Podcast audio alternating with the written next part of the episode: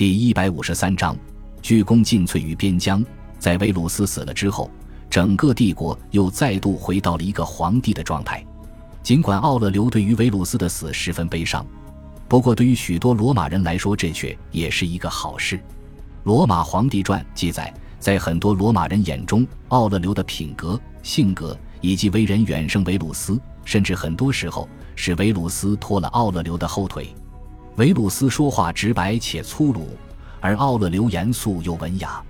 维鲁斯死了之后，奥勒留要面临的当务之急就是解决日耳曼人联盟在多瑙河地区的入侵，而这一战就是长达十四年的时光，榨干了奥勒留最后的人生。这场与日耳曼诸民族的战争被后世史学家们称为马科曼尼战争，被罗马人称为日耳曼与萨尔马提亚战争。奥勒留至其子康茂德时期，一共经历了三场马科曼尼战争。其中，第一次马科曼尼战争于公元167年开始，在168年暂时击退了日耳曼联盟之后，迎来了短暂的和平。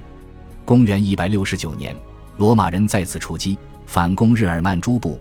在这之后，双方各有输赢，陷入了决裂的持久战。双方都投入了上十万兵力，僵持不下。最终，第一次马科曼尼战争于公元175年结束，以罗马的惨胜告终。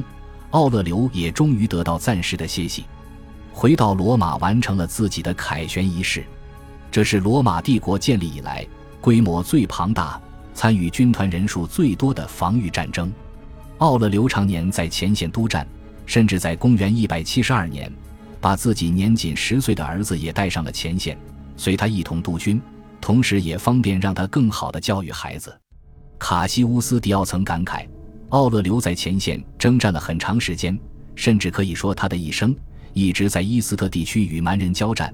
先是与雅季吉斯人交战，后又与马科曼尼人交战。奥勒留以潘诺尼亚行省为基地，与一个敌人又一个敌人作战。在罗马人眼中，这是自帝国建立以来最让人刻骨铭心的战争。这场战争之中。罗马人英勇作战，而战争期间，一场瘟疫也带走了成千上万的平民与军兵，是一场惨烈的胜利。感谢您的收听，喜欢别忘了订阅加关注，主页有更多精彩内容。